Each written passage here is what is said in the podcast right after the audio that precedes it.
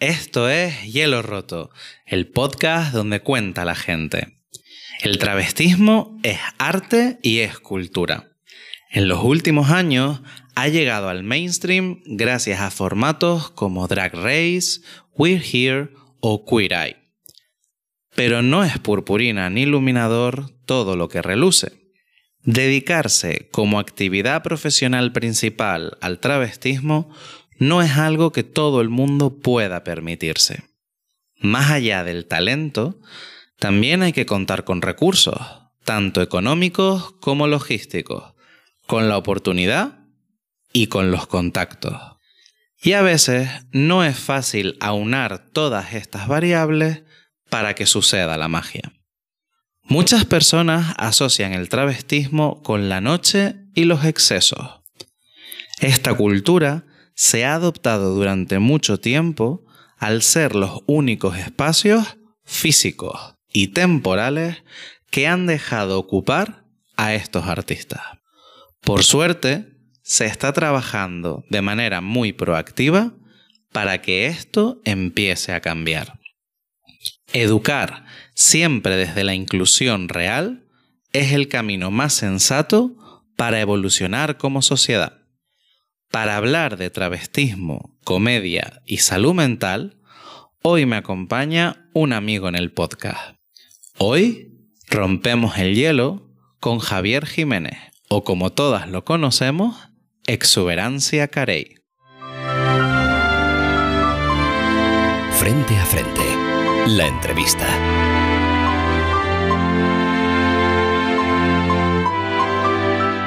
Exuberancia Carey, bienvenida a Hielo Roto. ¿Cómo Ay, estás? Muchas gracias primero por invitarme, súper feliz, la verdad. Y, y muy contenta, pues además me, me esperaba como algo más en tu casa, tuyo y un café, y esto es un nivel pro tremendo, ¿eh? Ah, has visto, hemos subido, hemos intentado subir un poquito el nivel de la última vez que estuvimos hablando. Qué bueno, sí. Eh, bueno, Exu, eh, lo primero que te quiero preguntar es lo, lo mismo que hago con todos mis invitados. Eh, ¿Cómo estás y cómo te sientes actualmente? Mira, pues estoy en una época de incertidumbre y eso a mí, a mi persona más que exuberancia, a Javi, que sé que también te interesa hablar de él, eh, más, más que eso, estoy en una de época de incertidumbre y a Javi le gusta tener todo atado. Yo durante muchísimo tiempo he trabajado para empresas y ha sido, he sido asalariado, ¿no? He trabajado para empresas privadas y luego he compaginado todo el tema de exuberancia con, con la vida de Javi. Vale, después de lo que tuve en la última empresa textil, que tuve una baja por ansiedad, porque además tuve ansiedad provocada mucho por el tema del COVID y toda la situación esa, eh, cuando me incorporé y me despiden así de un día para otro, es decir, yo ya me lo estaba oliendo todo, pero cuando me despiden, yo decidí ya trabajar un poco más de exuberancia del personaje del artista, porque al final es donde me gusta trabajar y sobre todo como gestor cultural, ¿no? Que es lo que estoy intentando hacer y bueno, me ha salido un par de cositas, pero ahora mismo estoy como en esa época de incertidumbre, posiblemente añadido a que estamos un mes de elecciones y todos los ayuntamientos te dicen, hasta que no pase el 28 no, hasta que no pase el 28 no. Entonces te vas viendo y me gustaría poder vivir de esto, pero me encuentro eh, con una disforia horrorosa porque como puedo vivir de esto, no puedo vivir de esto, voy a, va a salir, no va a salir. Y entonces esta incertidumbre me mata un poco. Pero bueno, lo que estoy haciendo es hacer muchos proyectos, muchas cosas para que una cuaje y poder seguir viviendo de, de la cultura que tanto me gusta. Entonces te intentas mantener dentro de la incertidumbre, te intentas mantener activo, intentas estar haciendo pues todo lo que puedes, porque tu idea es enfocarte más a trabajar eh, como exu. Como exu y como gestor cultural. Es decir, si hago cualquier evento no tiene por qué estar exuberancia, ¿vale? Vale. Que me encanta meter exuberancia en todos lados. Es decir, yo soy feliz con nos exuberancia. encanta exuberancia Carey.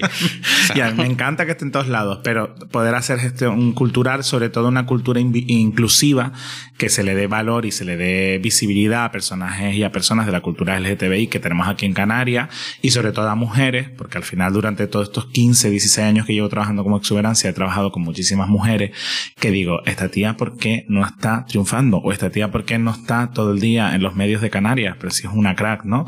Pongo un ejemplo, que tú la conoces, Carmen Cabeza, que ahora veo que siempre le sale proyectitos súper chulos, ahora está con el proyecto este que están con los, con Aaron Gómez en la Sí, en una mala noche. sí. Pero eh, creo que hay que darle visibilidad a personas como ella y personas eh, que hay en Canarias brutal, ¿sabes? De, de que, que son gente súper profesional que luego al final no trabajan a menos que estén clave de JAO o poco más, no tienen Sí. esa visibilidad, ¿no? Entonces, esa es mi intención como gestor cultural de hacer, y además, y sobre todo, llevar cultura a barrios donde yo creo que no, no la tienen, ¿no? Entonces, creo que estaría muy guay poder vivir de esto y, sobre todo, hacer esto para, para gente que creo que le puede cambiar un poco la vida, ¿no? Llevar a un barrio una, una obra de teatro inclusiva donde los personajes son eh, LGTBI y que les haga pensar, pues podría estar muy guay. Totalmente. Bueno, no solo como consumidor de cultura, sino también como persona que ha trabajado en temas de educación, eh, me parece un tema fundamental que a través de la educación podemos conseguir muchas cosas. Y bueno, creo que se- se- estamos un poco en ese camino, aunque todavía estarás de acuerdo que falta mucho por hacer. Entonces, Muchísimo, muchísimo. Y si ya hablamos en materia de, de ayuntamientos y tal, eh, por ejemplo, el de Santa Cruz, siendo ciudad capitalina, siendo ciudad la primera, la, supuestamente la más importante de la isla de Tenerife, tengo mis dudas con la más importante. Eh, en materia de cultura, es verdad que hacen muchas cosas culturas y si tú realmente vas a la agenda cultural, hay cosas. Lo que pasa es que no, no las consumen o no le dan la publicidad que le tendrían La que dar visibilización. o la visibilización, pero sí es verdad que hay cositas que luego la gente no asiste. Eh, ojo, que yo hice un, un proyecto con la- el Ayuntamiento de La Laguna y a uno de los eventos asistieron seis personas, ¿vale? Sí, y era totalmente gratuito, me refiero. Claro. Y era súper interesante además. Pero es verdad que a lo mejor porque no da la publicidad, yo a lo mejor pude pecar de eso. Pero en materia de LGTBI en Santa Cruz Ujú. hay un retraso tremendo. Hay una, conse- una concejala que es mm, Purificación, que es la señora Doña Purificación, no me acuerdo el apellido, que lleva consejería de igualdad y Sí. igualdad y eh, no solo es mujer. No, no. Igualdad también es grupos minoritarios, racializados, Políticas y LGTB. LGTBI. Sí. Y aquí nada. Aquí, aquí yo creo, yo creo que no sabe ni cómo es la bandera. ¿sabes lo que digo? no, y, y creo que tienes razón. Pero, pero bueno, creo que también eh, para el hecho de la cultura, mm, esto ya lo, lo he hablado yo con- también con, bueno, con Juan, que tú lo conoces, que Maravilloso, mi Juan. Juan, aquí le mandamos un besito. Un beso Eh, sí hemos hablado que tanto hay una parte en lo que es la gente, ¿vale? Lo que es la gente, lo que consume la gente, la educación que tiene la gente a nivel de consumir esa cultura y cómo educamos y que podemos educar realmente a la gente. O sea, creo que hay un parte y parte, ¿no? Es como una parte por las administraciones de no se le está dando quizás la publicidad, la visibilización adecuada, pero también falta esa semillita, ¿no? De decir, pues mira que es un plan perfectamente válido, pues vamos a tratar de ver un concierto, vamos a tratar de al teatro, vamos a ver un monólogo, por ejemplo. Y, y creo que sí que nos falta un poco de esa cultura a nivel general. No sé si compartes tú la, la visión. Sí, sí que falta. Y aparte, por ejemplo, yo a lo mejor hago un espectáculo como he hecho en la Bowie, en la Laguna, ¿no? Y pones una entrada de 10 euros y la gente se queda muerto, ¿no? Sí. Pero luego hay otras cosas que pagan por una hamburguesa, ¿vale? Que mi próxima publicidad que voy a hacer ahora, que la tengo ya hecha para subirla a las redes sociales, va de eso, ¿no? Pero luego por una hamburguesa de un tío haces una cola de una hora y media para pagar una hamburguesa normal por 15 euros. Entonces Sí. Para un monólogo de una hora y pico que estás apostando por personas, ¿no? Que le estás ayudando a, a poder trabajar y a poder vivir de esto. 10 euros te parece un exceso, además 10 euros sin copa, ¿sabes? Como Claro. en serio, 10 Oye, euros que te me falta esto. 10 euros sin el ron que me sale 5 euros, ¿no? Entonces, pero luego por una hamburguesa de un tío que no, que no la ha hecho ni él, ¿sabes lo que te digo? Que esa hamburguesa viene hecha de las cocinas del, del centro comercial que tienen al lado para no publicitar. Sí. Pagas 15 euros y te quedas tan tranquilo, ¿eh? Y la hamburguesa luego la pruebas bueno, sí, la mermelada de chiplote, pero... Y ya está, ¿sabes? Tampoco hay Entonces mucho... sí hay un problema. Y luego, aparte de eso, es eh, la mentalidad de la gente. Es decir, yo el otro día fui al, al Teatro Guimerá, me invitó Cultura de Santa Cruz, me invitó a un evento, sobre todo a la presentación de los actos que va a venir de lo que es la temporada de primavera en el Teatro Guimerá. Y, y yo fui prácticamente no me acuerdo si fui con mi camiseta de exuberancia que yo la llevo para todos lados o una camiseta normal y un vaquero, ¿no? Te ves a la gente que prácticamente le faltaba el tocado, ¿no? Entonces, parece que los que consumen cultura tienen que ser de un alto nivel adquisitivo y es mentira. Efectivamente. Y puedes ir al teatro en pantalón, chándal, adidas con unos tenis, una camiseta y ya está. ¿Sabes lo que te digo? Entonces, da la sensación de que la cultura solo la puede consumir cierto sector de, de, la, población. y el otro no, ¿no? Y, no es cierto. Efectivamente. Yo, eso me parece un mensaje muy potente. Eh, aunque pensaba sacarlo un poquito más tarde, pero bueno, ya te has presentado, ya que muchas veces todo el mundo te conoce como Exu. Sí. Pero tú te llamas Javi. Ese es el nombre que me puso mi madre. Efectivamente. Entonces, ya que hemos traído a Javi, probablemente, pues vamos a seguir trabajando con Javi, bueno, trabajando, hablando aquí, charlando con Javi. Y también tenemos que preguntarle por Exu. Pero bueno, vamos primero eh, al principio, ¿no? La presentación. Yo reviso tus redes, Javi, y leo actor, transformista y cantante. Entonces, ¿Por qué decides presentarte así, por ejemplo, en Instagram y en tus redes sociales? Mira, ahora mismo viene bien lo de Javi porque tengo la voz cascada y la voz de Exu no me va a salir. está, en un trasfondo. Eh, hombre, me, decido presentar así. Eh, realmente así quien presento es un poco a exuberancia a, través de, o la máscara de exuberancia a través de Javi, ¿no? De actor transformista y cantante, cantante hago un poco el guiño porque en realidad, aunque yo tengo oído musical y puedo tener cierto tono de voz, no soy un cantante profesional. Es decir, mis canciones están tienen arreglos musical, claramente. Además, en este caso, Kevin Ramos, que es mi productor, se vuelve loco para que sea así y soy lo más limpio. Eh, porque creo que dentro de las facetas que puedo tener, eh, cubro un poco esa, esas necesidades, ¿no? De, sobre todo me considero actor transformista porque realmente exuberancia es el momento que yo me monto, me maquillo, ¿no? Y me preparo. Además, me encanta esa palabra de me monto, eh, que es muy, es muy nuestra. realmente yo empiezo ya a actuar, hay un papel. ¿Vale? Entonces, mm, yo esto lo digo siempre abiertamente a todo el mundo. Yo no consumo droga, eh, me refiero, además le tengo un pánico horroroso, ¿no? Y exuberancia en sus monólogos, exuberancia en todo, podría ser una drogadicta perfectamente. yo, he estado en esos monólogos y sí doy fe de lo que nos cuenta Exu en su monólogo. Claro, entonces, eh, Bebo alcohol también, ¿no? Y entonces exuberancia muchas veces al escenario parece que está como alcoholizada y yo controlo mucho eso, me da mucha vergüenza, es uno de mis grandes miedos, hacer el ridículo en el escenario, de verme exuberancia borracha y no saber ni lo que estoy haciendo, ¿no? Es verdad que bebo alcohol, pero exuberancia parece que es que bebe 24 horas al de alcohol. Yo en, el, en la semana no consumo alcohol, me refiero. Claro. Bebo agua porque encima tengo una tendencia a engordar muy rápido por todo, entonces imagínate si estuviera bebiendo cerveza todos los días. Todo el día, no, no. Que surge una cañita, eso es una copa de vino, surge, pero a lo largo de la semana no. Entonces, realmente exuberancia, yo mm. ahí interpreto un papel, ¿no? Mm. Exuberancia es un. Eh, eh, a mí, pues oye, el tema sexual me mola, me gusta y, tengo una mente un poco perturbadilla con eso. Pero es que exuberancia es mucho más, ¿sabes? Lo lleva a guay. Entonces, la, cuando hablo del sexo así tal, es como muy heavy, ¿no? Entonces, realmente eso es un personaje. Por eso sé que es, vamos, actor y porque me he formado también. Estuve dos años de realizando teatro y estuve un año de, locutor de radio, un programa en César Manrique. Entonces, claro, me, las artes escénicas es mi, mi vida para, por y con donde mejor me siento, ¿no? Y Javi, ¿en qué momento te planteas tú crear a EXO? ¿Por qué nace? O sea, ¿cómo, surge Exu? Mira, Exu surge realmente de porque conozco a Soberbia, conozco a la, que es actualmente mi pareja, bueno, actualmente es mi marido, Diego. Eh, se llama Diego, no me acuerdo, es que yo le llamo Soberbia también. en casa mira Soberbia. Sí, sí ¿no? Vale. Diego soy cuando estoy enfadado. Em, resulta, a ver, yo siempre tuve esa, eh, el, como te decía bien, el rollito del teatro, ¿no? El rollo de, de la caracterización, del maquillaje yo ya me iba maquillando para carnavales y tal.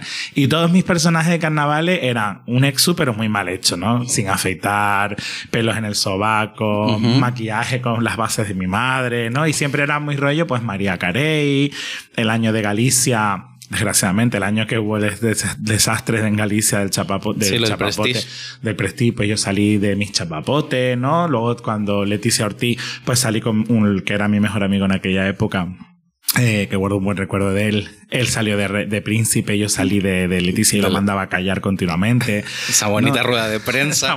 y le decía el libro, el libro. Entonces, Eh, luego ya conocí a Sober y, y, y, él me metió el gusanillo, la verdad. Porque claro, es que al final, entre bambalinas, de estar ayudándolo para todo y de llevarlo a todos lados y ayudarlo y apretarle y esto y eh, cómo estás y tal, al final estaba metiendo el gusanillo. Eh, un amigo nuestro nos, me maquilló y, y, cuando fui a la Plaza Europa, en aquella época donde el ambiente estaba en la Plaza Europa, todas las transformistas, transexuales incluso, de que habían ahí, me decían, nena, qué guapa. Tú no te, bueno, como te rajo, eh, tal, bromeándome, ¿no? Un poco con el tema de si te vas a prostituir, te mato y tal. Y, y a mucha gente de, de, transformismo de esa época, eh, o una drag queen que sigue en activo, que es orgásmica, mm. me dijo, eh, maricón, qué guapa eres, tía, pero ¿por qué no te dedicas a esto? Y poco a poco a lo tonto me fui metiendo y ahí salió el personaje, la verdad.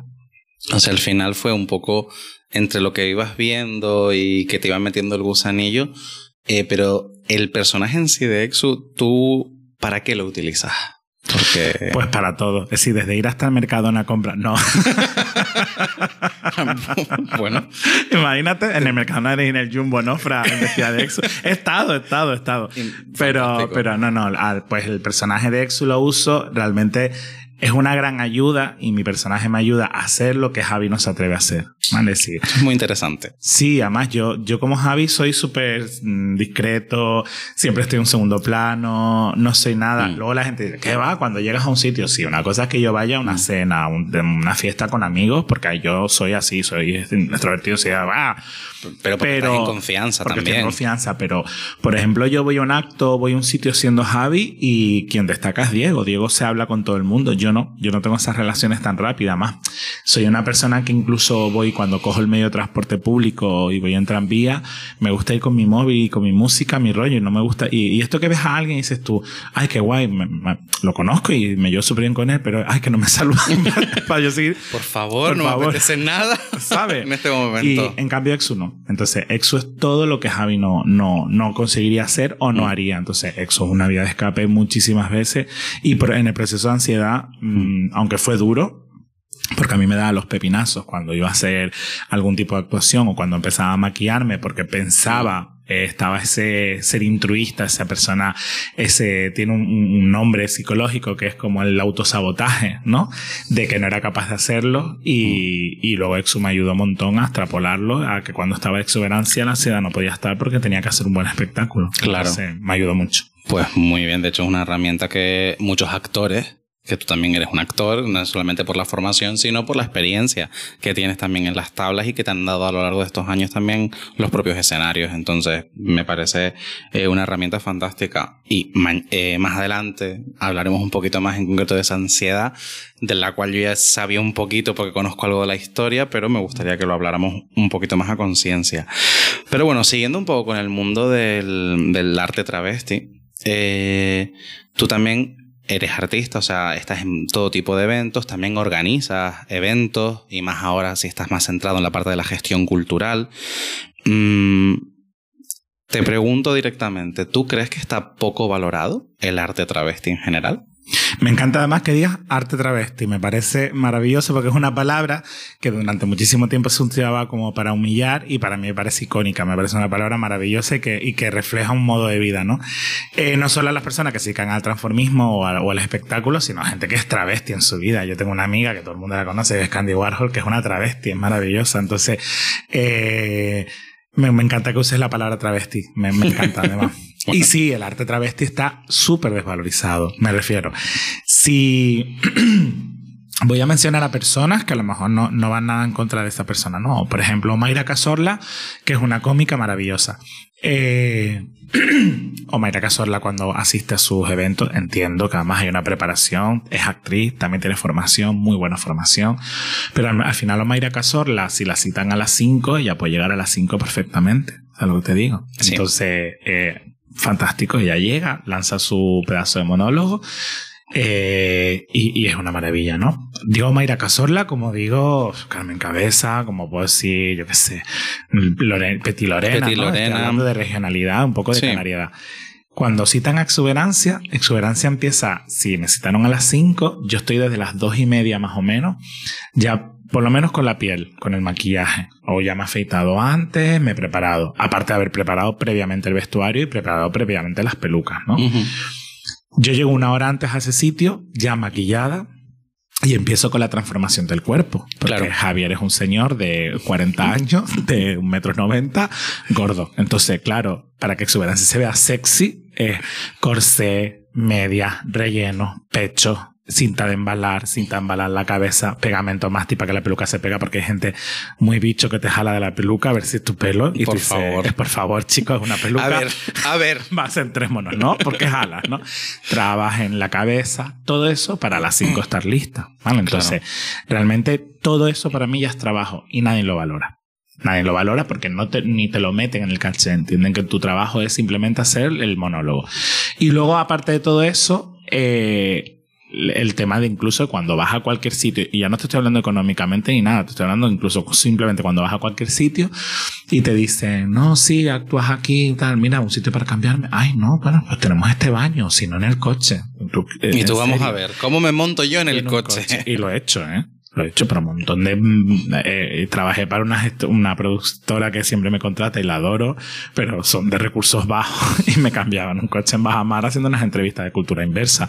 Que sí, para entrevistar a Roberto Marrero, a Roberta Marrero en, en, en Ofra, me cambiaron un parque. A ver, que no tengo problema. sí, ¿sabes te digo? Pero que al final eh, cuando te contrata un ayuntamiento, te contrata cualquier empresa privada y te dice eh, esto es lo que tiene, tú dices, tía, te viene una actriz famosa y tú la haces cambiar en el baño en la puerta del coche. Entonces, al final el travestismo sí. Y luego para cualquier tipo de evento, ya iba un poco más la parte económica, a la hora, a la hora de repartir el caché, a ti te dan esto, así te dicen, yo que sé, actúas una gala para el Ayuntamiento de Santa Cruz del carnaval y te dicen 120 euros. Pero, pero es que a Bucaca tú le pides caché. Es que a Pepe Benavente tú le pides caché. Es que tú a estos les pides caché. Y a mí me estás diciendo, para mí hay 120 euros. Pero luego además me quieres que esté en el opening, que esté en tal, que esté en el cierre, que interactúe. Y es como, ¿sabes lo que te digo? Entonces sí, el arte travesti, para la gente que quiera vivir de esto, actualmente en, hablo en Canarias, porque luego están plataformas como Drag Race, que son 10 elegidas o 12 elegidas de un año. Porque Sí. luego viste que ya empiezan ya, si has visto en Twitter de ellas, ya se están gestionando sus propias cuentas, sus propios ya no tienen manager, Sí. porque han llegado a pactos de, mira, no me estás dando trabajo y no voy a darte lo que yo consiga, el 20% de lo que te tenga que dar. Entonces, para vivir el travestismo, en Tenerife, en Canarias, es jodido. Es complicado, sí, sí. Jodido, jodido. De hecho, eh, bueno, sobre Drag Race también te quería preguntar algo, pero bueno, un poco dentro de, de tu arte travesti, que vamos a decirlo así, eh, hemos visto, sobre todo en el, en el mainstream y cada vez más, pues distintos tipos de, sobre todo formas de hacer drag o de hacer travestismo. Eh, tenemos la gente que se dedica a hacer playback, gente que se hace un monólogo, te hace un stand-up, eh, que interactúan con el público, o sea, toda esa variedad, ¿no? ¿Tú con qué parte? eh, bueno, tú como, como Exu, Exu con qué parte del drag se queda, de lo que es el espectáculo drag o, o de travestismo, ¿en qué se siente más cómoda? Porque yo te he visto hacer muchas cosas, entonces es que esta, esta persona es como Lola Flores, no se la pierdan, Eh, pero es que yo te he visto hacer una variedad bastante grande como en un espectáculo de Exu, entonces yo quiero saber eh, a Javi como Exu, ¿dónde se siente más cómoda? Mira, en realidad yo sentirme más cómodo, me siento más cómodo con lo que hablabas del stand-up y con monólogo, ¿no? Eso levantar al Vale. público a través de tal. Es verdad que si quieres trabajar aquí tienes que diversificar, ¿vale? Entonces, eh, he estado como exu en formaciones, he hecho do- docencia, digamos, ¿no? Eh, eh, presentando con un guion y bajo guionizado, ¿no? Me encanta trabajar, por ejemplo, ahora estoy en, eh, bueno, estoy en un proyecto, volvemos ahora a Gran Canaria, en Agaldar, creo que en mitad de junio, se llama Pin Cabaret y me encanta porque ahí solo tengo cinco minutos de impro, todo el resto es mm, contexto con guion aprendido, ¿vale? Entonces, eh, me gusta estar en todo. Donde más cómodo me siento es con la improvisación y con los monólogos. Me, me da la vida, es lo que más me gusta. También me gusta cuando hago canciones. Ahora sale un proyecto de una canción nueva y me gusta mucho poder cantar y poder decir algo en las letras, ¿no? Disfruto mucho con los videoclips, haciendo todo ese tipo de cosas. Pero donde más, más cómodo me siento en el día a día en mis espectáculos es con el, con los monólogos. Hay veces que incluso cuando haces un playback, yo ya llego a estar incómodo según en qué sitio, porque cuando haces un playback que la gente no te presta atención realmente, imagínate tú vas a, yo qué sé, el otro día hice una despedida soltera, por ejemplo, que es donde más disfruto porque pura impro y puro monólogo y tal, ¿no? Y llegas a la, y la, te piden como una canción y le haces una canción y al final están entre ellas hablando y tal, y dices tú, ¿para qué me mierda me la piden? Exactamente, ¿para qué me avisan? Hubiera seguido haciendo el monólogo, se lo estaban pasando teta y nacen porque, ay, no vas a hacer música. ¿Para qué voy a hacer música si luego te pones a hablar y es el momento que te pones a hablar? Entonces, hay momentos en que cuando te ves haciendo el monólogo, tú dices, soy un señor de 40 años vestido de mujer haciendo, yo qué sé, a Talía a quien le importa, ¿no? Entonces, yo no lo pienso porque yo me meto mucho en el personaje como, pues nada, me está viendo una de, las 15, me está mirando una, pues listo. Pero es verdad que donde más cómodo me siento es con monólogo, es mi vida. Mm. Y dentro de ese monólogo, eh, yo he podido verte en, en, varios monólogos, ¿no? He visto, pues, el, uno de los grandes conocidos tuyos, pues, el de las princesas Disney. He podido ver el principio del, del, cuando hablas de la ansiedad. Ah, Entonces, creo que, que es, tienes una faceta como monologuista muy interesante. Y, pero la pregunta va más un poco por el tema del público, ¿no? Porque muchas veces también dentro de, del, del arte y de lo que es el espectáculo travesti, se interactúa con el público y hay gente del público que eso muchas veces no lo lleva bien. Entonces, ¿a ti te genera reparo? Eh, ¿O te llega a generar reparo en algún momento la interacción con el público? ¿O depende de si estás en un sitio o estás en otro, te adaptas más? ¿Cómo sueles manejar esto tú, Javi? Mira, a mí, me, a mí realmente eh, hay una cosa súper buena de mí que siempre que he hecho, yo tengo docencia de la formación adulta, ¿vale? Entonces, siempre dentro del certificado de docencia de formación adulta te decías que tienes muchísima inteligencia emocional. Y entonces, es algo que a lo mejor exuberancia me lo he desarrollado al máximo. Entonces, yo suelo tener mucha inteligencia emocional y suelo saber a quién le está gustando el que yo me acerque y a quién no. ¿Vale? Entonces, hay espectáculos que, como bien tú dices, la gente les encanta que te acerque y otra gente que notas un reparo, ¿vale? Yo suelo adaptarme muchísimo, muchísimo. Yo suelo ser muy rápido. Es verdad que a veces topas, te equivocas, topas con la persona que no tenías que topar, no se siente cómodo, te lo hace demostrar y tú te quedas ya hecho polvo y tienes que lidiar hasta que acabes tu show con eso, con él diciendo que me tudra de pata, mi madre, qué mal, qué ganas de irme, ¿no? Me pasa muy poquito. Me pasa muy poquito. Normalmente suelo fijarme bien a quién puedo, a quién veo receptivo. Y luego también eh, tengo esa inteligencia emocional a la hora de redactarlo, de, de readaptarme al público que hay, ¿vale? Cada vez nos van a ver más niños. Y es verdad que hay un problema grande, es decir, muchísimas drag queens, muchísimas travestis compañeras mías abusan de los tópicos de... Aquí puedo decir todo. Sí, sí, sí. Polla, pipi, culo... Mm, sí, sexo, droga, lo que sea. Sí, entonces... Temas que no se consideran como family friendly. Exactamente. Ya, sí. Eh, y no se consideran, y a mí yo creo, yo que tengo seis sobrinos, a mí que mi sobrina pequeña escuche, tenía un pollo, me reventó el culo. Yo, sinceramente, eso por una niña tampoco, pues si lo puedes evitar, ¿no? Entonces, eh, en uno de los monólogos, la princesa Disney, por ejemplo, cuando habló de Blancanieves, habló que esta mujer vive con siete enanos, ¿no? Entonces, tú sabes por qué tiene la boca roja, ¿no? Lo voy a decir, buca, que vale. Pues yo cuando estoy en, hay niños, redacto el monólogo. Claro. ¿Sabes? Y lo digo, además, digo, bueno, como hay menores, solo voy a hacer seña. Esta mujer vive entre siete enanos, ni agua así. Entonces la gente se me da igual, pero no, no menciono. Entonces adapto mucho lo que digo con, el público que hay y con quién puedo ser más receptivo y con quién no, eso siempre. Hombre, al final eso yo creo que es algo que no todos los artistas tienen, pero desde mi punto de vista deberían tener esa habilidad de leer la sala. O sea, tú tienes que ser capaz de, estando en un escenario, eh, eh, es que me viene la expresión ¿no? que, que, se utiliza en inglés, lo del read the room, ¿no? El, ese momento de lee a tu público. Sí, sí, es que esa lectura tienes que hacerla. Si no puedes leer al público, al final eh, vas el público va a estar incómodo, tú vas a estar incómodo y va a ser como algo que debería ser muy fluido, se convierte como en un camino con mucho obstáculo, con mucho bache. Sí, mira, el otro día me pasó en la Bowie una cosa, eh, para que veas tú los toques que tengo y las obsesiones que tengo, ¿vale? Hablaremos de salud mental, Javier, no te preocupes. Salgo, hicimos el, show, el, el, show que está dirigiendo mi compañera Bajar, entonces se llama Eres tan travesti. Eh, bueno, pues lo hicimos, lo estrenamos en la Bowie, salimos y había una chica, en, no me olvidaré, en el lado derecho, pegado a la barra, alta, morena, con una ropa roja, que miraba mal continuamente miraba mal, mal, mal, mal. Y yo, guau. Hago mi monólogo porque yo hago una parte de. Hice un playback, hice monólogo. Ujú. Eva cantaba en directo y luego el chico que vino de Gran Canaria, Manolo, Manolo, en directo, que luego hicimos el Sex Free juntos porque reversionó mi canción, hicimos como un featuring, ¿no? Y veo, y yo miraba, digo, Dios mío, pero ¿por qué mira mal a esta chica? Y haciendo el monólogo, veía que miraba mal y yo, "Guau".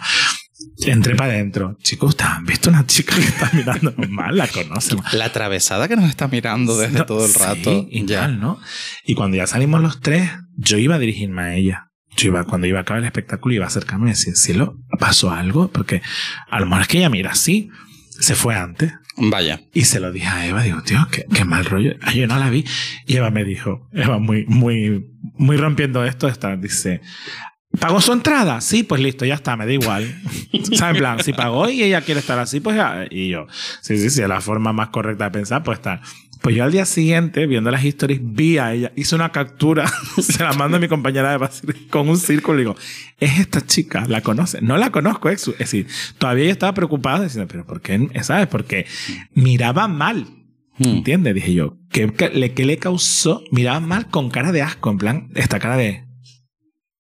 Sí, como esa mirada atravesada. Sí, ¿Entiendes? Sí. Yeah. Eh, a día de hoy sigo buscando para hablar con ella. Es decir, me, me, preocupa mucho ver causar con mi show un malestar a alguien. Fuera Mm. broma. ¿eh? No, no, te entiendo perfectamente. Pero bueno, aquí déjame que te eche un guante. Porque al final no es responsabilidad tuya cómo se, cómo se acabe tomando el público o no eh, un número, un comentario, un esto. Si es verdad que eh, en, entiendo que todo el mundo siempre trabaja desde el respeto o desde el contexto. En plan, vamos a ser burros, vamos a ser burros, pero porque el contexto, la sala, el espectáculo, lo que sea, lo pide y todos nos podemos adaptar. Pero eso sí, si tú decides ir y dedicarte eh, una hora, una hora y media de espectáculo eh, organizado, trabajado, ensayado, preparado, a mirar mal a los artistas que están haciéndolo, pues bueno, la responsabilidad al fin y al cabo la tienes tú. Yo sé que muchas veces cuando hacemos algo, la responsabilidad es como quien la escucha, no solo el que la lanza. Exactamente. A menos que incidas directamente. Tú eres un no sé qué. Exacto. Lo entender, ¿vale? Claro. Pero es verdad que me, me preocupa. Porque te puede gustar más el show. Yo he hecho un monólogo, me viene una persona, Ay, pues este show, mira que me gustan tus monólogos, pero Exu, este no me hizo mucha grasita. Lo puedo entender. Muy bien, claro. Perfecto. Pero que a mí es mal, me dejó como preocupadillo, fíjate. Mm, Pues mira, lo, te lo digo más que nada porque a veces eh, dentro del mundo de la ansiedad o una que, que se nos disparan a lo mejor pensamientos intrusivos, se nos puede ir un poco la pinza en ese sentido de, ah, y al final nos acabamos agarrando un detalle y nos olvidamos que a lo mejor esa noche en ese espectáculo eh, un montón de gente te vino a felicitar, te dijo muchísimas cosas, pero es que nos quedamos con la mirada de la señora de rojo que estaba ahí. Sí, sí, sí, somos así, sí. el ser humano es así, así, así somos, somos, somos máquinas perfectas para mutilarnos a nosotros mismos. Totalmente. La autoflagelación. Autoflagelación. toma, toma. Tres tazas. Tres tazas, por favor. Sí, sí, sí.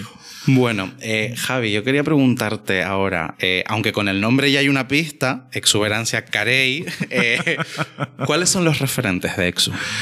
Mira, de referentes de, de, de cómo elaboré el personaje, hay mucha de soberbia de, de, de, mi marido, hay mucho de Sila Ucrania, que es una transformista Samuel, que además la vi el otro día en el Meridiano. Hay mucho de que cuando yo iba a la luna y tú la veía, ese esparpajo, esa cosa que tenía, esa forma de hablar rápida que tenía, tiene mucho ella. Hay también mucho de Mimi Montparcé, que es una transformista, falleció, que la conocí en el Turangalila, en el local que tiene Mónica Naranjo de, de, de espectáculos en Valencia. Uh -huh. eh, que me fascinó su forma de, de, llevar la sala, era gorda y era maravillosa, sí, ¿no? Y, y la, la cito un momento cuando ella decía, eh, estaba en la playa, y, de repente me acordonaron y empezaron a echarme agua encima que me querían. Esa, forma me fascinó, ¿no? De, de, hacer humor de su peso. Entonces dije yo, eso es lo que yo quiero para Exuberancia. Y luego mi referente, pues, pues obviamente el nombre tú lo dices, Exuberancia Carey, pues María Carey, porque ah, independientemente del artista, ¿no? A mí me encanta el personaje que es María Carey. ¿sí? E indudablemente como artista ha conseguido logros y éxitos que no ha conseguido nadie, Totalmente. pero luego como personaje está loca como una cabra. Me eh. encanta ese mundo de rainbow, glitter, eh, pink, eh, mariposas, butterfly. Entonces, eso es exuberancia, Carey. Esa, esa tronadera de, de ay, ay, ¿sabes? Y un, el vídeo de Sex Free, que es mi vídeo que hago sola, ¿no? Eh, que está un poco inspirado en el tema de, sobre todo la música de, del K-pop, ¿no? De esos vídeos ilógicos por ejemplo, los vídeos de Blackpink, que de repente hay una Mm. con un tanque y la otra está en una ladería, ¿no? Y Sí. dices, pues, ¿qué, qué? ¿qué? Pues Señora, eso- ¿dónde está usted? Pues eso quería con Sex Free, quería esa locura, pues si te das cuenta, salen muchas personas, pero son todos como escenas súper raras, ¿no? Súper random. Entonces, si te das cuenta, todo es un total look rosa. Eso, Sex Free es exuberancia Carey. Es ese rollo de María Carey de purpurina, mariposa. Mm. Yo es más, siempre que salgo al escenario tengo una, una mariposa por algún lado, la tengo en un pendiente, la tengo en un anillo. Si no tengo una mariposa, tengo un anillo que, por ejemplo, una araña, ¿no? Pero normalmente intento que tener mariposas en algún lado de- del vestuario porque desde que empecé a salir lo use y es como un amuleto que tengo de hace 15 años usando esas mariposas por cualquier lado. Y yo creo que también te conecta, ¿no? Un poco con el personaje, te ayuda a, a recordarte que probablemente no, porque tú estás como muy, cuando te metes con Exu, estás como muy enchufado y dices, vamos para adelante. Sí, pero, sí ayuda. Siempre son Sí cositas ayuda, que, sí. que nos ayudan. Hay truquitos, por ejemplo, mira, yo tengo un poco las uñas un poco largas, ¿no? Y cuando yo empecé, que era como más bastote a la hora de, de más, más, más masculinizado, Ujú. mi cuñada, tengo una cuñada, mi cuñada Lourdes, me dijo, ella daba clas- clases de moda, de academia y tal, y me decía, eh, píntate las uñas o piensa que tienes las uñas pintadas, que te las recién pintaste, porque a la hora de, de coger las cosas con las uñas pintadas, Tienes como mucho cuidado. entonces, claro. ahí feminizas mucho las manos. Entonces, esos truquitos te hacen conectar. Entonces, yo muchas veces o me pinto las uñas para recordarlo, o pienso que tengo las uñas pintadas para coger las cosas con mucha finura, ¿sabes? Porque esos truquitos ayudan a feminizar un poco, sobre todo las manos a la hora de tal. Si no, es como más vasto. Pues tener un anillo siempre me recuerda, ay, ¿sabes? Parece una bobería, pero un anillo así grande de pedrería es como que te recuerda que eres una, una señorita. señorita, ¿sabes? claro, claro. Que vive en, en Long Island en un, en un triplex maravilloso. Totalmente. No, y quiero un poco rescatar lo que decías de, de María Carey, porque evidentemente no vamos a cuestionar para nada su talento a nivel vocal ni musical, pero sí que es verdad que, o esos fantásticos videoclips de los años 2000, que... Maravilla pura que eran, sí, Bueno, sí, sí. en fin. Pero la cuestión es que también María Carey, el personaje, se ha sabido, yo creo que se ha sabido reinventar a sí misma. O sea, estoy pensando en un evento muy concreto que ya prácticamente todo el mundo espera que pase. O sea, todo el mundo espera que llegue Halloween Total. para que al día siguiente ver qué locura ha hecho esta señora de la transición de eh, comienza la mm, mm, Navidad, que es la Mariah Season, ¿no? Que es lo que Sí, sí, sí, sí, como ella misma. Se, o sea, se me está achacando que solamente eh, tengo dinero por esto en concreto. Pues voy a capitalizarlo todo lo posible. Todo. A mí me parece una genia, o sea, en ese Total. sentido. Me- me- y, y de verdad, o sea. Te cuenta que cuando esta señora lanza en el 94 All I Want for Christmas, ¿vale? Esa canción sí tuvo, eh, pero nadie esperaba el éxito, ¿no? 25 años después, bueno, 24, realmente a los 25 años, eh, consigue que sea número uno. Que sí, pero, que sí. es pero una que a partir de ahí, también por cómo han cambiado la forma, porque antes entrar, antes hacer música era más complicado, me refiero. Totalmente. Tenías que vender físico. Era lo que vendías en, en, en, en plástico, en, Claro. en disco, ¿no? Entonces, eso era lo que te da el número uno. Ahora entran los streaming, Plataformas digitales. plataformas digitales, entonces Claro. eh, lo tiene más fácil. En septiembre la gente empieza a descargarse Only One for Christmas, ¿vale? Entonces, entonces ya llega diciembre volviendo a ser número uno. Ya lleva cuatro años consecutivos siendo número uno. Una canción de hace 25 años. Pero es que encima la han metido este año como canción certificado, que es una especie de. Yo no lo sabía ni que existía. Que es como un Mm. certificado que se le da a canciones históricas. Entonces, Ujú. eh, la tía la ha monetizado, vamos. eh, sacó, bueno, y ella ha sacado como siete versiones en CD, yo los tengo, ¿vale? Sí, que me los he ido comprando y digo yo, yo vendo esto y tengo un dineral aquí de, de esta señora.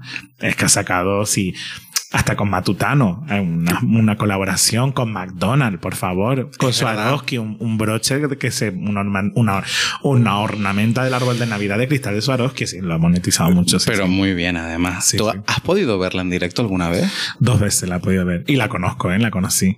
¿Y cómo fue, un- ¿Y cómo un- fue eso? Cuéntame. Mira, la, cuando ella estaba saliendo con Luis Miguel, que estuvo saliendo con Luis Miguel, Ujú. y eh, fue la gala de la hispanidad famosa, en la que, una gala de la hispanidad en que se hizo en Sevilla, televisada, que Paula Vázquez cuenta la historia que ella, María que le dijo, tú no me vas a presentar, cariño, mides un metro noventa, aunque María Carey es alta, mide unos setenta. Y Paula Vázquez habla mal desde ahí, de María Carey, porque dice, esta señora no me lo presenta". Yo estaba toda fan y ella, me presento No. un hombre, tú no, cariño, ¿sabes? Eh, vino para Tenerife, vino para Tenerife con Luis Miguel. En el Valle del Duque. Y bueno, yo como friki corriendo. Pues fui tan friki, fui tan, tan friki que conseguí colarme en el concierto de Luis Miguel y estaba al lado de la zona VIP. Es decir, Luis Miguel fue en el muelle y había una zona donde era para entrar las limusinas. Bueno, pues nos camelamos al de seguridad. Éramos unos niños, yo era un niño, ya 16 años, 15 años, no me acuerdo qué edad tenía exactamente. Nos dejaron entrar. Yo vi el concierto de Luis Miguel como si estuviera en primera fila, ¿vale? Madre mía. Yo me echaba para atrás y la valla lo veía perfectamente. Pues cuando María Carey llegó en la limusina, le sacamos una foto, vimos a través del flash, porque eran cristales tintados, que era ella, ella salió, nos hizo así de lejos, ay, ma, pues al día siguiente, esta señora se va a ir seguramente al aeropuerto. Bueno, pues yo fui al aeropuerto del sur, la madre de mi, de mi amiga, que mi amiga era de, de, de Southampton, habla inglés perfectamente, nos, nos lleva y nos colamos en unos túneles que hay debajo del aeropuerto que yo no sé que existían. Madre mía, lo odisea. Total, pues cuando María Carey sale de ahí, maravillosa ella, eh, muy, además eh, fue maravilloso porque si hubiera sido una diva estúpida y me hubiera roto el, eh, pero es que fue super guay. Eran unos niños. El de seguridad le decía que no y ella le dijo al de seguridad, además es perfectamente en inglés, son unos niños. Entonces aparcó la limusina delante nuestra, nos cogió los CD, tengo un CD firmado por ella, nos firmó, me firmó el single Ice to Believe además, que era blanco. Y se nos quedó como para sacar una foto. Yo tenía una cámara de mi padre aquí maravillosa, una Nikon enorme y no me saqué la foto. Sí, le saqué luego la foto a ella, pero yo no me saqué la foto con ella porque estaba en babia, estaba flipando viéndola ahí. Y luego ya la, la, vi a ver en, la fui a ver en Glasgow cuando hizo la, última gira europea, que fue Sweet Sweet, eh, Fantasy Tour. Y luego la que de Navidad, que vino al Wishing Center en Madrid, pues también fui a verla. ¿Y cómo fue para ti el. O sea, cómo es encontrarte. ¿Cómo es encontrarse Javi con, con, un ídolo, porque claro, María Carey para ti, o sea, tú eres como muy bueno, fan. Entonces... Súper fan, súper fan. En la parte, te digo, la, cuando la conocimos que yo era un pibe, fue una maravilla porque uno pensaba que, que podría ser. Lo típico que conoces a un ídolo y es un estúpido y dices tú, joder, uh -huh. ¿vale? Y ella fue súper agradable. El que fue un estúpido fue Luis Miguel, además súper estúpido. Pero ella fue súper agradable. Muy Éramos bien. cuatro niños los que estábamos. Yo, mi vecina y las, las hermanas pequeñas, que además las hermanas pequeñas son rubias espectaculares con ojos verdes y me están escuchando Tiffany Tracy, son maravillosas han crecido, se han hecho unos pibones. Era un, y ella les, ella les tocó la carita y todo, como, qué guapa eres, ¿sabes? Y, y la niña como... Mira qué maja. Imagínate, ¿no? Nos firmó con sus bolígrafos porque le damos un big y ya nos sacó un permanente que tenía y tal. Maravilla. Y luego en Glasgow yo pagué una pasta por la entrada, pero es que estaba sentado en la tercera fila, la tenía ahí, a un poquito más atrás donde estás tú. Y era como, increíble. Luego ya el de, el de, Navidad de Wishing Center se le fue un poco los precios y yo cogí como la fila 37 y ahí fue como, venga, vamos a vivirlo. Pero en el de Glasgow fue también increíble verla tan cerca, cantar en directo, fue, es brutal, es brutal. Es todo lo que piensas, esperas de una diva, ¿sabes? De ese rollo de purpurina, brillo, tal, lo tiene. Lo, lo tiene. tiene. y te lo da en el directo. Y te lo da, es una coneja. Es decir, date cuenta que iba con unas plataformas que parecía un drag queen, ¿sabes? Porque claro. iba a unas plataformas y los bailarines, la, es decir, los bailarines sutilmente la coreografía le van moviendo las piernas para que no se caiga. Imagínate. Es como decir, esta chica tiene una discapacidad eh, física tremenda, de movilidad, y, y sabe, y, y, es consciente de ello, entonces la van guiando, porque si va a matar, saca, saca unos andamios de, de Digo, esta señora se va a caer y no queremos, ese, no queremos y, eso. Y no tiene lo que es un show de Beyoncé o de Madonna, ¿no? No, no. Dos pantallitas, una mariposa en medio del, del escenario, la sacan en un diván, la dejan en el suelo, tiki tiki, y ya está. Y listo. Un poco más. Fue fantástico. Y todo cantar, cantar y cantar. Bueno, pues es que al final ese también es su, es su, su fuerte, sí, ¿no? Sí, sí. Efectivamente. Eh, antes te, te, adelantaba, ¿no? El tema de las nuevas plataformas. Mm, se me viene a la cabeza, pues, por ejemplo, Drag Race, o sea, no solamente la versión de España, sino el resto de, formatos. ¿Tú te has planteado en algún momento la posibilidad de presentarte a este tipo de, concursos, de plataformas? Siempre cabe, la, siempre cabe la, la, posibilidad de presentarse, ¿no? Y yo, a mí cuando en la primera temporada se pusieron en contacto conmigo los regidores, y yo de, de, de estúpida diva le dije, Ah, pero pagan. Me dijeron, no. Digo, ah, no, cariño, yo no. yo venida, venida arriba, pero porque también había un contexto. Eh, llevamos encerrados en, en casa dos meses y medio y yo lo estaba pasando mal económicamente. Claro. Eh, yo no iba a ponerme a invertir un dinero que no tenía en runway, vestuario, eh, para ponerme. Es verdad que la primera temporada fue la más potente porque fue la que abrió en Drag Rey España un poco todo y fue la potente la que les dijo a todas las travestis, esto es lo que puedes conseguir. El Hotel de las Reinas, visibilidad. Uh -huh. Ahí luego pensé, coño, a lo mejor quizás, ¿sabes? Yeah. Pero es verdad que, mm, que me lo planteo. A lo mejor esta temporada me lo plantearía volver a intentar el casting. No lo sé. Porque es que luego cuando al final las drag queens, las travestis, pues nos conocemos muchas. Yo tengo mucha relación con muchas de ellas, ¿no? Con Estrella, con Pupi. Entonces vas conociendo en actuaciones y en cosas y muchas veces hay algunas que te dicen, bueno, no es tan bueno todo, no es tan oro, ¿no? O luego ves los Twitter de, por ejemplo, de tu Bima, Sagitaria, tú dices tú, esto no es tan guay como parece. No, no. ¿Sabes? De que al final les, les das tu carrera prácticamente, les da durante dos años todo. Es decir, hay un acto, hay un, cuando presentaron la segunda temporada que fueron a visibilizarla, Carmen Carrera, que era la primera, la ganadora de la primera, no fue. Carmen Farala. Carmen Carrera. Y yo, y yo, Farala. y yo, espérate un momento, creo que no, Carmen pero Carrera, no, Carmen Farala no fue, porque además no pagaba, no voy. Es decir, porque luego a los actos que yo quiero ir, que como no pagan, tú no me dejas, pues yo a este no voy. ¿Sabes? Entonces, claro hay cosillas que, y luego, por ejemplo, lo de ir a la, a, la London UK y esto, ¿no? Se lo pagan ellas. Es decir, ellas sepan su stand, ellas sepan, ¿sabes? Que al final no es tan guay todo lo que parece que darle a Drag Race darle los derechos a tres medias, ¿no? Y luego creo que al final, en, este, en esta temporada, que no sé si la está siguiendo, se nota cuando ya están eh, guiando a quién va a ganar el premio desde el primer programa. La narrativa de ganador que digo, que digo yo. Entonces, no sabría si. Imagínate que yo voy con toda mi ilusión, con mi 14 runway o mi 14 look, porque más o menos son por ahí, ¿no? Eh, oye, en el primero lo hice fatal y soy consciente de ello. Yo asumo mi autocrítica. Pero ver que a lo mejor a mí se me exige cosas y a la otra no, y se nota que ese estudio mío, pero si la que tenía que estar, porque lo vives ahí, ¿no? Mira, mm. mira Visa en este último programa cómo se puso. Entonces, eh, yo no sé si lo llevaría tan bien, ¿sabes? Sentir que te, te has reído de mí. ¿Sabes? Si no, se me claro, mira, esto es un programa, está guionizado, tú vas a llegar hasta el programa 3, son otra en los tres looks, firmas un, un contrato de, yo qué sé, de que no puedes hablar y, yo voy. ¿Le vas a pagar? Yo voy. Vamos para adelante, claro. Y me tengo que caer y hacer como que me caí y que persona me echa. Yo lo hago, pero no me mientas y no te sabes. Y no lo veo tan guay como un concurso tan legal. Esa es mi sensación. Entonces ese es mi miedo para presentarme a este tipo de programa. Pues lo entiendo, ¿no? Porque además eh, este tipo de polémica eh, arrastra, pero en otros países también se arrastra. O sea, eh, yo he leído pues, temas de la versión de Italia, de la versión de Holanda, eh, y bueno, y la más conocida, que es la propia de RuPaul, la de Estados Unidos. Muchas de las reinas que participan también han tenido experiencias bastante desagradables, pues, o sea, porque ya parece que le están dando un edit de ganadora a una en concreto o porque no se valora y eh, son personas que, como tú dices, eh, algunas hasta se hipotecan y tienen, y tienen que hacer una inversión económica muy, muy grande. Claro. Para poder eh, participar en. Simplemente para poder participar y luego ya vamos viendo. Pero, ¿sabes lo que pasa? Que incluso la elección de los castings, yo no sé si tú sabes cómo funciona el casting aquí en España, por ejemplo, te piden muchísimos vídeos. Y es que no son los. Ellos, yo creo que ellos no son conscientes como productora, porque al final es una productora y tú sabes cómo si te, trabajas en este mundo, sabes lo frío que puede llegar sobre todo esto, ¿no?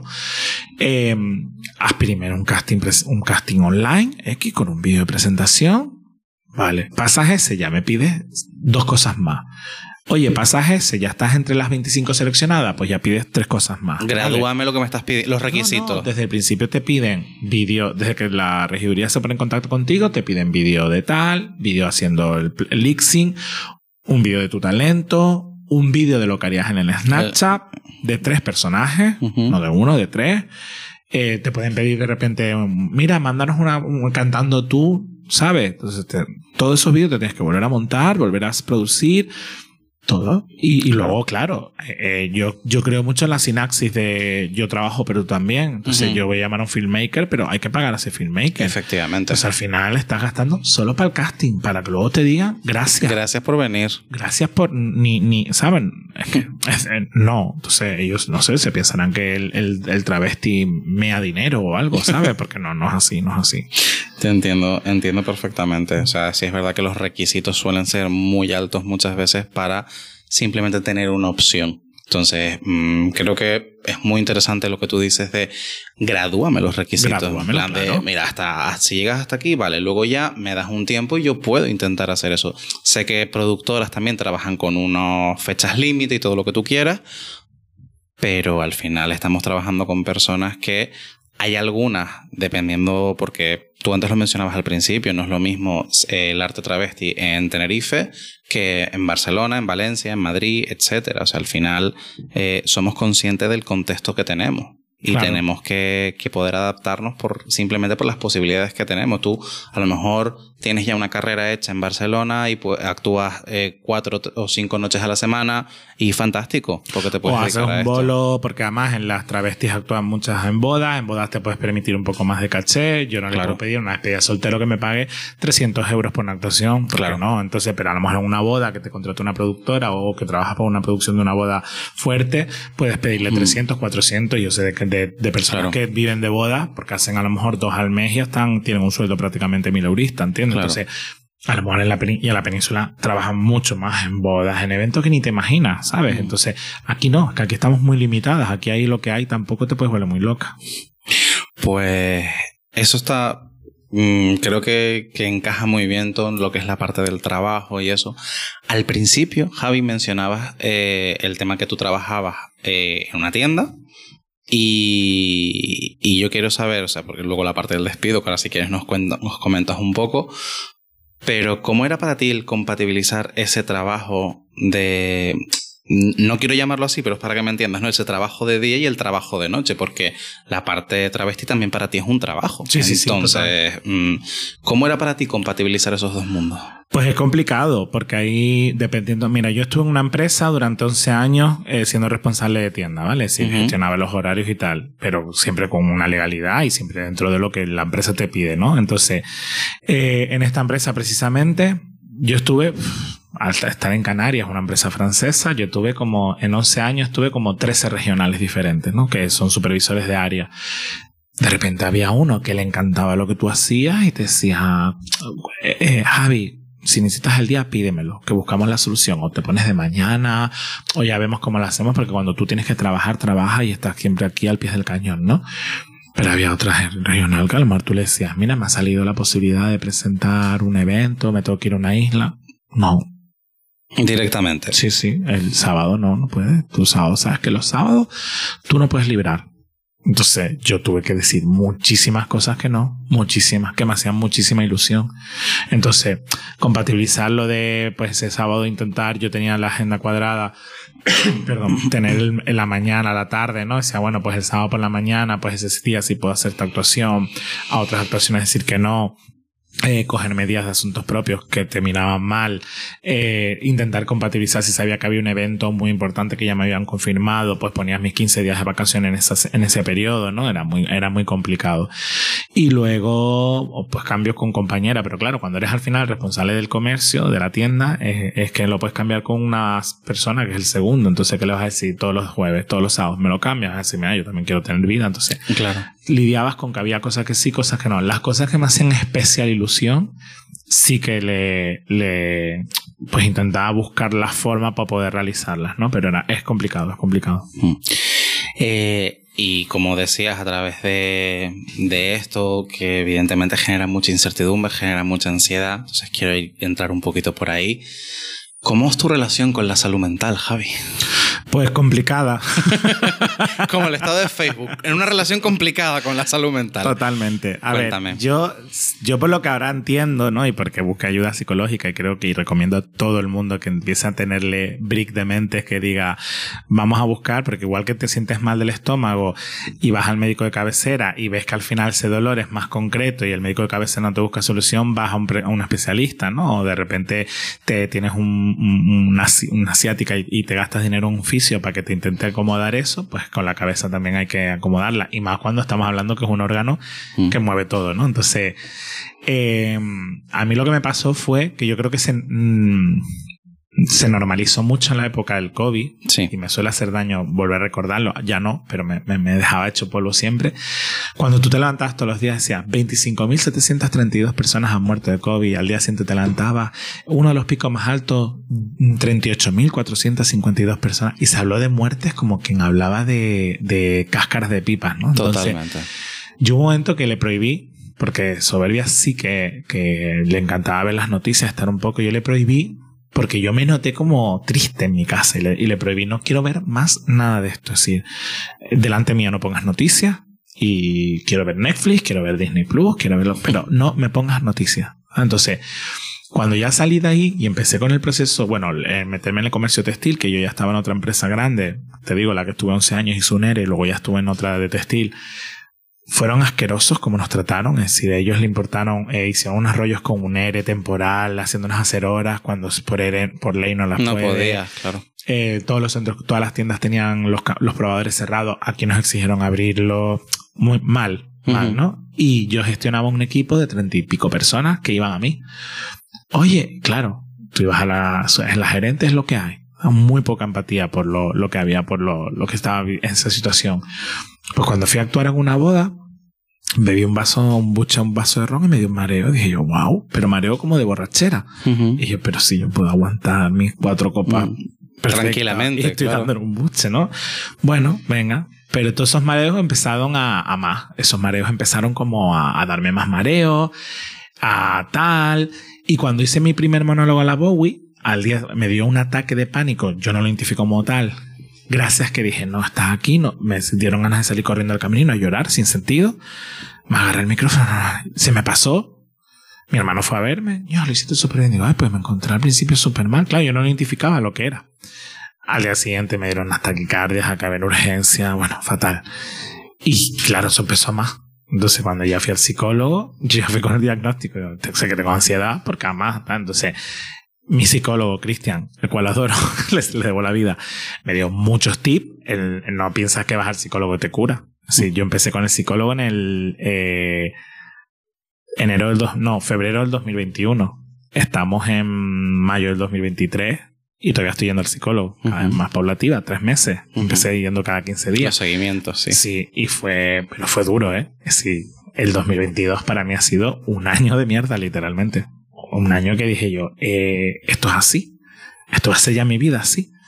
Y todavía te dan ramazos. Sí. A mí, cada dos por tres me dan unos pepinazos, unos vaídos que, digo que ya tienes las herramientas para gestionarlo, ¿sabes? Hombre, qué, qué importante es eso, ¿no? El tener esas herramientas, el contar con eso, sobre todo porque si no llegas a identificar realmente lo que te pasa, eh, da igual lo que estés haciendo porque no vas a poder, o sea, no se va a poder solucionar, pero si ya sabes por lo menos identificar por qué es por lo que estás pasando, eh, y me imagino que también contar con ayuda, por ejemplo, estoy pensando en Sober, que te puede echar una mano con todo sí, esto. Sí, sí, además una gran ayuda que tuve ahí, la verdad.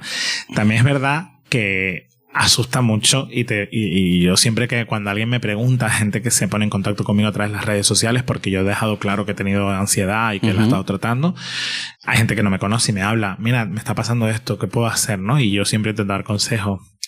Y voy a intentar humorizar y, y hacerlo, ¿no? Darle, quitarle valor. ¿Se te cae un brazo es culpa de la ansiedad? Posiblemente. ¿Sabes? Es decir, la ansiedad es mm, acojonante, pero impactante. Me refiero. Yo me veía en tercera persona. Es que te puede pasar de todo. Es Sí. decir, temblarte, eh, bloquearte, paralizarte la cara, eh, hablar mal, eh, una dislexia horrorosa. yo hubo una época que parecía Yoda hablando, ¿sabes? Que parecía el de Star Wars, el, el- el- Sí, sí, sí. ¿sabes? Con Luke Skywalker, tú bonito, horrible. Eh, todo eso, pérdidas de memoria. Falta de concentración, Eh, sí, de todo. escucharme mi voz, escuchar voces y era mi voz, mi propia cabeza diciéndome, ver puntos de luz en... en- en- es, que te puede pasar de todo, claro. Sí, sí, sí, Si eso lo llevas al, al tema fisiológico y dices, tú me estoy muriendo. Totalmente, o sea, me van a ingresar eh, tres meses. claro, entonces, ya eso cuando tienes la herramienta, te asusta igual, pero Ujú. ya no, no dura. Sí, a mí me daba un pepinazo y estaba cinco horas en cama. Tapado a oscuras porque quería que se pasara. Ya no. Ya Ya, no. me da dos minutitos, cojo aire y sigo. Muy O sea, bien. entonces, eso es lo que al final consigues con tratamiento y con ayuda. ¿Dónde has encontrado también apoyo, Javi, además de, de Ensober? ¿Has encontrado apoyo en más personas, más gente? Sí, porque aparte, como yo me he hecho embajador de la ansiedad y lo voy diciendo a todo Dios, te das cuenta que todo el mundo tiene ansiedad. Es decir, eh, de a lo mejor de si a 10 personas, vamos a llevarlo a números, si a 10 personas le habla de la ansiedad, una me ha dicho, no sé de qué me estás hablando, dos me ha dicho, conozco el caso porque lo ha vivido, gracias a Dios yo no he tenido esa mala suerte, ay, yo toco madera, siete personas tienen ansiedad, tal Mm, cual. Es sí, decir, de esas siete, dos, ansiedad, además como muy ya socializada en su vida, ¿no? Y cinco, ansiedad muy heavy. De la que te estoy hablando, ¿no? De la de que vuelas, ves Ujú. dragones, esa. Sí, sí, sí, sí. Entonces realmente sí, luego aparte me ha apoyado mucho pues en la lectura, me ha apoyado mucho en, en- busqué libros de autoayuda de un poco de cómo gestionar la ansiedad, que te pueden ayudar. Es verdad que no, no porque a lo mejor que ellos vivieron su realidad paralela y no se parece a la tuya, o sí, ¿no? Entonces Luego también aproveché para leer y formarme en cosas que quería. Pues, por ejemplo, me he leído todos los libros de Roberta Marrero y me he leído un montón de libros de, de, de de historias de las grandes historias de las maricas, ¿no? De, de, de Otomás. Entonces, entonces aprovechas para leer y, y- y evadir la mente. Y luego también Pokémon, que sacó un juego con la Nintendo Switch, me ayudó muchísimo. Es decir, fuera broma, es decir, ocupar la mente porque al final es la mente la que te la juega. Entonces yo lo que hacía era ocuparla. Hombre, y es súper, súper importante ocuparla a través de la acción. Yo eso tra- lo trabajo mucho con, con mis pacientes porque a veces se quedan atrapadas o atrapados en, en ese bucle, ¿no? En esa rumiación, en ese momento de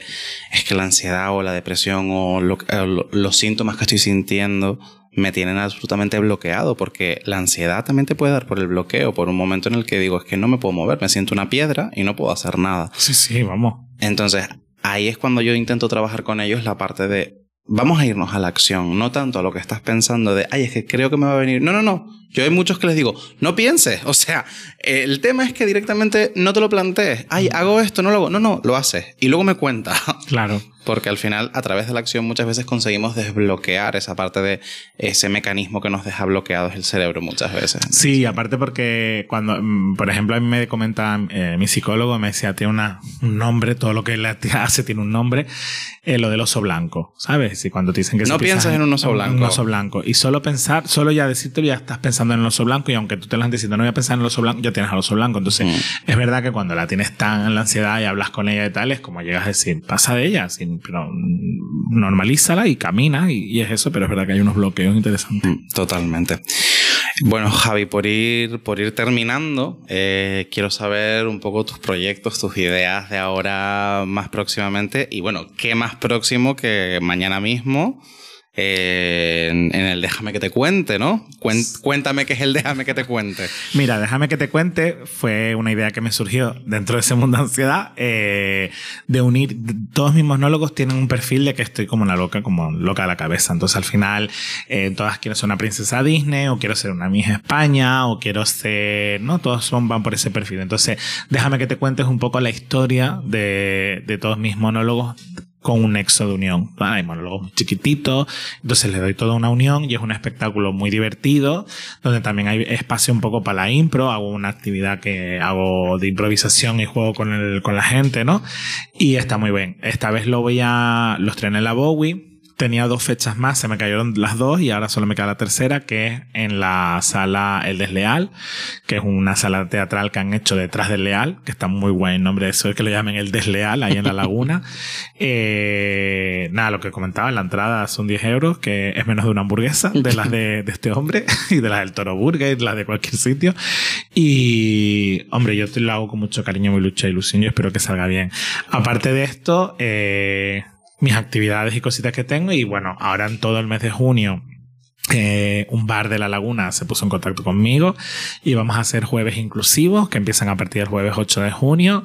Ya está la agenda activada. Empezamos con, bueno, el bar lo puedo decir porque es el Sarao. Sí. Eh, va a haber todos los días va a haber una actividad, va a haber un concurso incluso, va a estar súper chulo. Y bueno, hay uno de los días que vienen tus compañeras que me lo hablaron, me dijeron todo de la- lo que pasó. Bueno, lo que pasó me refiero de lo que, que- que hay un cambio. Y vienen a estrenar una cosita ahí súper chula el día Ujú. 22. Y luego, aparte, eh, estoy trabajando una nueva canción musical. Muy Ya bien. está en camino mm, mezcla canariedad y mezcla LGTBI. Y es una canción, bueno, que estoy pidiendo ayuda, lo estoy pidiendo en mis redes sociales a través de un link que me mandan un vídeo porque quiero que salga todo el mundo. Es una canción que va sobre el orgullo gay. Y además eh, está muy guay porque quiero imágenes de todo el mundo inclusivo. Es decir, me refiero, si eres un drag queen, tienes un hermano pequeño y lo estás abrazando, quiero una imagen de eso. Si son dos lesbianas que se están dando un beso y tiran purpurina o tiran a un gato y le dan un beso al gato, pues quiero eso. También ¿sabes? nos vale. Si eres una persona que es artista y te están abrochando un corsón, un corsé y miras a cámara, le picas el ojo y te ríes, pues también quiero eso. Quiero flash de lo que es la diversidad y sobre todo de Canarias, porque sé que la hay y es maravillosa y la quiero meter en el videoclip, así que por ahí estoy con todo eso. Pues muy bien, pues eh, pasaremos por esa sala, pasaremos por el espectáculo y por el resto de sitios. Eh, también sé que ahora para julio también vuelves a estar en el proyecto de, de Queens, de, con, con Sí, Alex. Son más futuros. Eh, En, en julio tengo cositas que me han dicho de momento que no puedo decir mucho, pero sí, bueno, estoy con Pin Cabaret en Gran Canaria, que es un cabaret que viene Robena Rowe, eh, que es maravilloso ver a ese hombre vestido de, de muñeca inflada, que es increíble.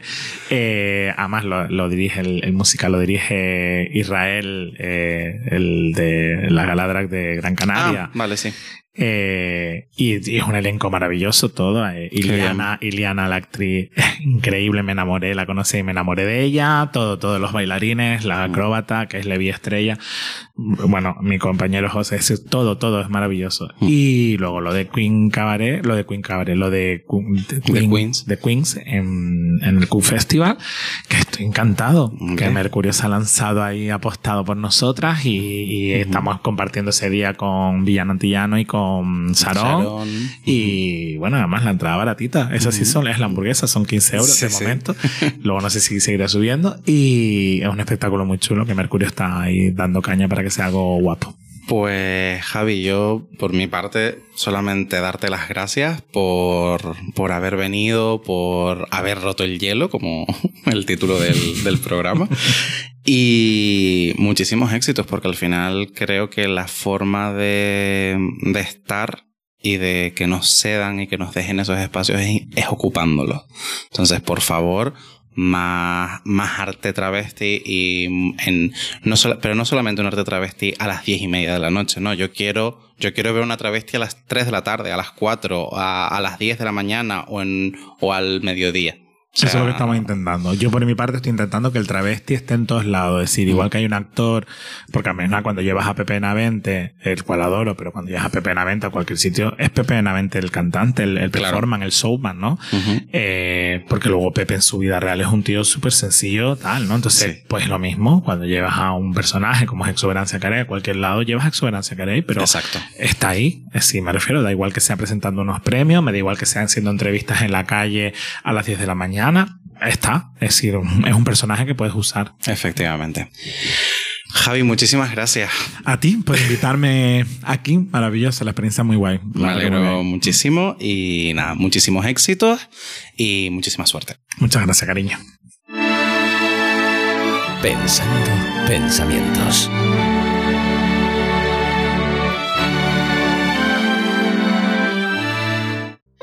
En este ratito con Javi he podido ver lo que muchas veces oculta el maquillaje y la mala iluminación de una discoteca. Hay certeza, ilusión y ternura en su discurso y especialmente en su mirada. En este momento me he dado cuenta del poder que tiene exuberancia, cómo se apoya Javi en ella para crecer, la forma en la que le ha permitido afrontar distintos momentos en su vida y cómo Exu también es el resultado de las vivencias y las relaciones de Javi. Acabas viviendo una dualidad que con el ajuste adecuado produce una sinergia perfecta. Aunque lejos queda todavía abrazar la performance como modo de vida, como hace la propia María Carey, Javi tiene la fuerza y la motivación para seguir adelante. Al final, sus seguidores no se equivocan al considerar a Exu un gran referente del travestismo y la cultura LGTBI en Canarias. Y es de recibo mencionar que sin Javi no tendríamos a Exu. Así que, gracias. Yo soy Pablo Gutiérrez y pensando pensamientos, aquí la gente cuenta y yo cuento contigo.